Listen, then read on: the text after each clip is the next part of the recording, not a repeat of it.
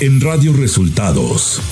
El coordinador de los diputados de Morena, Ignacio Mier, pide a su bancada no promover espectaculares en apoyo a Claudia Sheinbaum.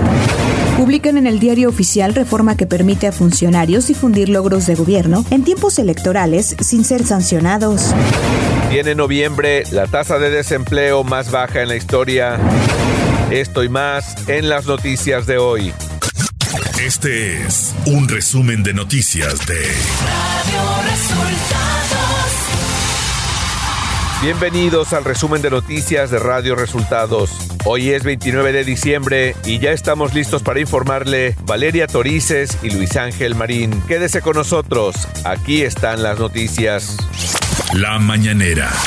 En la conferencia de prensa de este jueves, el presidente Andrés Manuel López Obrador se refirió a los anuncios espectaculares colocados en varias ciudades en apoyo a Claudia Sheinbaum. Ah, pues eso es un asunto de, de este, del movimiento, del partido.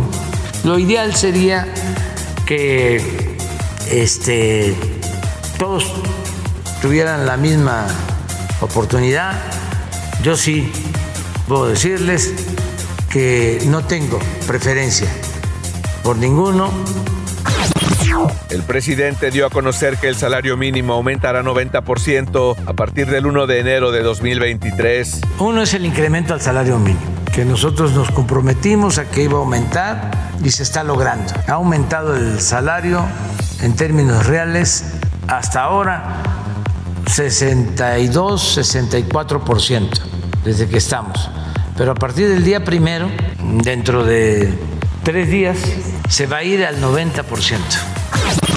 López Obrador adelantó que antes de reunirse con el presidente Joe Biden, le enviará una carta para plantear los temas a tratar durante la cumbre de líderes del norte. Yo lo que sí quiero es enviarle una carta antes de la reunión bilateral, para que esto que estoy planteando, que lo estoy desarrollando, eh, lo tenga antes del encuentro. La Coordinadora Nacional de Protección Civil, Laura Velázquez Alzúa, dio a conocer que la alerta sísmica se difundirá a partir de 2023 a través de teléfonos celulares. Con la finalidad de difundir durante el 2023 el alertamiento sísmico a la población a través de la telefonía celular llamado Cell Broadcasts, el Gobierno de México implementa el proyecto Sistema Integral de Envío Masivo de Mensajes CAP. Velázquez Alzúa anunció también que el sistema de alerta sísmica se ampliará a Colima y el Estado de México. Para que sea el mismo mensaje para la, población. Eh, y por supuesto la ampliación del sistema para los estados de Colima y del Estado de México. El presidente Andrés Manuel López Obrador deseó pronta recuperación al Papa emérito Benedicto XVI. Radio Resultados Nacional. El gobierno federal publicó este martes en la edición vespertina del Diario Oficial de la Federación el decreto por el que se reforma la Ley General de Comunicación Social y la Ley General de Responsabilidades Administrativas, por el cual los servidores públicos podrán difundir logros, programas y obras de sus gobiernos en procesos electorales sin ser sancionados. El Ejecutivo Federal publicó el decreto basado en el uso de la libertad de expresión y el ejercicio de las funciones públicas de los funcionarios, que también eran parte del llamado Plan B de la reforma electoral. El coordinador de los diputados de Morena, Ignacio Mier, hizo un llamado a los legisladores a no violentar la ley, luego de que algunos de sus colegas reconocieron que promovieron anuncios espectaculares en apoyo a Claudia Sheinbaum, jefa de gobierno de la Ciudad de México y aspirante a la candidatura presidencial del partido Guinda. Como parte de su libertad de expresión y en contra de la censura del Instituto Nacional Electoral, el grupo parlamentario de Movimiento Ciudadano en la Cámara de Diputados interpuso ante el Instituto Nacional Electoral una denuncia contra la campaña anticipada de Claudia Sheinbaum, jefa de gobierno de la Ciudad de México y aspirante a la candidatura presidencial de Morena. La Facultad de Estudios Superiores Aragón de la Universidad Nacional Autónoma de México llamó a todos los involucrados en el presunto caso de plagio por el que se señala a la ministra Yasmín Esquivel Moza a enviar por correo electrónico los alegatos que quieran exponer sobre el tema, a más tardar mañana jueves a mediodía. El ex procurador general de la República, Jesús Murillo Caram, fue trasladado este miércoles al reclusorio norte luego de permanecer casi un mes internado en la torre médica del Centro de Reinserción Social de Tepepan en Xochimilco. Al respecto, sus abogados rechazaron esta medida pues señalaron que pone en riesgo la salud y vida del exfuncionario. Economía. De acuerdo a datos de la encuesta nacional de ocupación y empleo que divulga el INEGI, la tasa de desocupación en noviembre se situó en 3%, bajando a mínimos históricos, al mismo tiempo que se incorporaron 444 mil personas a alguna actividad productiva. En noviembre el número de personas desocupadas fue de 1.72 millones, cifra menor en 269 mil con respecto a octubre. Clima. El Frente Frío número 20, una vacuada polar y una línea seca ocasionarán rachas fuertes de viento y lluvias en el noroeste y norte del país, así como la caída de aguanieve y nieve en sierras de Baja California, Sonora, Chihuahua y Durango. Ciudad de México.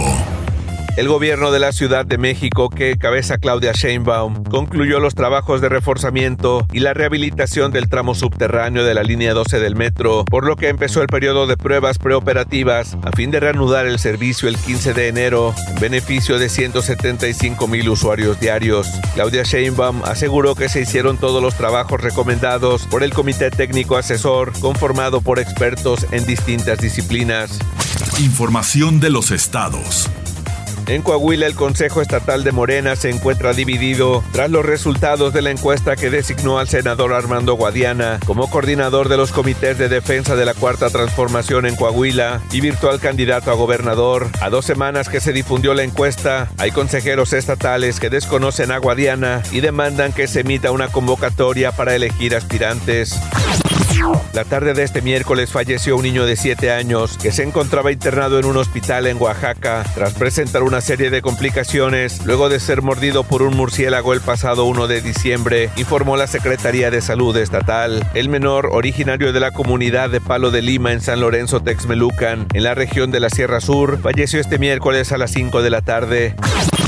La coordinación entre integrantes de la Guardia Nacional y elementos de la Agencia Nacional de Aduanas de México permitió detectar en las últimas semanas, particularmente en la garita del Aeropuerto Internacional de Toluca, grandes envíos de cheques y documentos por cobrar que suman más de 50 millones de dólares. La Fiscalía General del Estado de Colima localizó 20 fosas clandestinas con al menos 22 cuerpos en la comunidad de Madrid, municipio de Tecomán. A través de un comunicado, la dependencia informó que se llevó a cabo un operativo en coordinación con la Secretaría de Marina y elementos de la Policía Estatal Preventiva. Radio Resultados. Internacional. El Papa emérito Benedicto XVI de 95 años se encuentra este jueves lúcido y estable, informó el Vaticano en un comunicado. El monasterio en el que reside el Papa emérito en los jardines del Vaticano había anticipado previamente que su estado de salud no ha cambiado desde el miércoles. La primera dama de Chile, Irina Caramanos, anunció este jueves el cierre de la Oficina de Coordinación Sociocultural de la Presidencia, un órgano asociado al cargo y que ya prometió disolver hace meses. De este modo, la primera dama de Chile dejará de contar con un equipo de asesores y dejará de utilizar el espacio reservado para este organismo en la sede de gobierno, el Palacio de la Moneda. Rusia afirmó que no habrá un plan de paz en Ucrania si no se consideran el estatus de las regiones que se anexó el gobierno de Vladimir Putin. Por su parte, el secretario del Consejo Nacional de Seguridad y Defensa de Ucrania, Oleksiy Danilov, rechazó la existencia de nuevos territorios dentro de Rusia. Tecnología. La Cámara de Representantes de Estados Unidos ha prohibido el uso de la aplicación de video TikTok en todos los dispositivos gestionados por el organismo, en línea con una ley que pronto entrará en vigor y que prohíbe la aplicación en los dispositivos del gobierno. La aplicación se considera de alto riesgo debido a una serie de problemas de seguridad, informó el jefe administrativo de la Cámara de Representantes de Estados Unidos. Espectáculos.